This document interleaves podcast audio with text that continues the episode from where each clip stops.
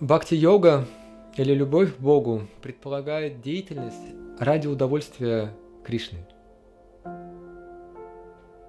И говорят, что Хари Кришна мантру нужно повторять для удовольствия Кришны.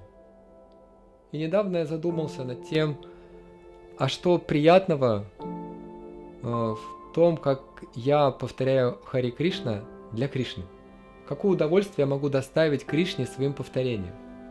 Но я понимаю, гопи Вриндавана могут порадовать Кришну тем, как они поют с любовью.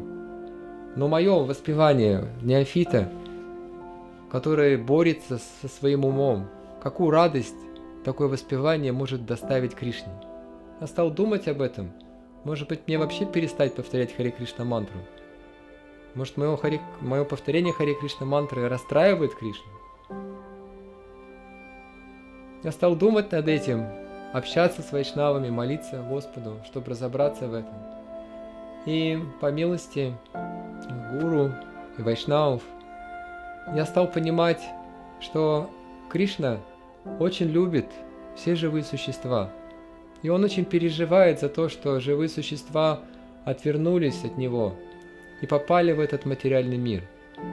И миллионы, миллионы рождений живые существа мучаются в этом мире и не хотят возвращаться к нему. Он прилагает все усилия, посылает сюда преданных, приходит в форме святого имени, но живые существа не хотят обращаться к нему.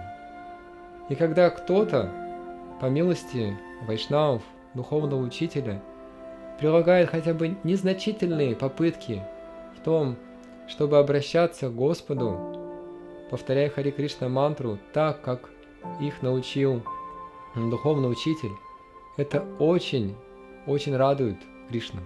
После многих рождений живое существо повернуло свое сознание Господу. Что может быть радостнее для Кришны? Поэтому давайте радовать Кришну. Давайте повторять Хари Кришна мантру так, как научил нас духовный учитель, и Господь будет доволен. Хари Кришна.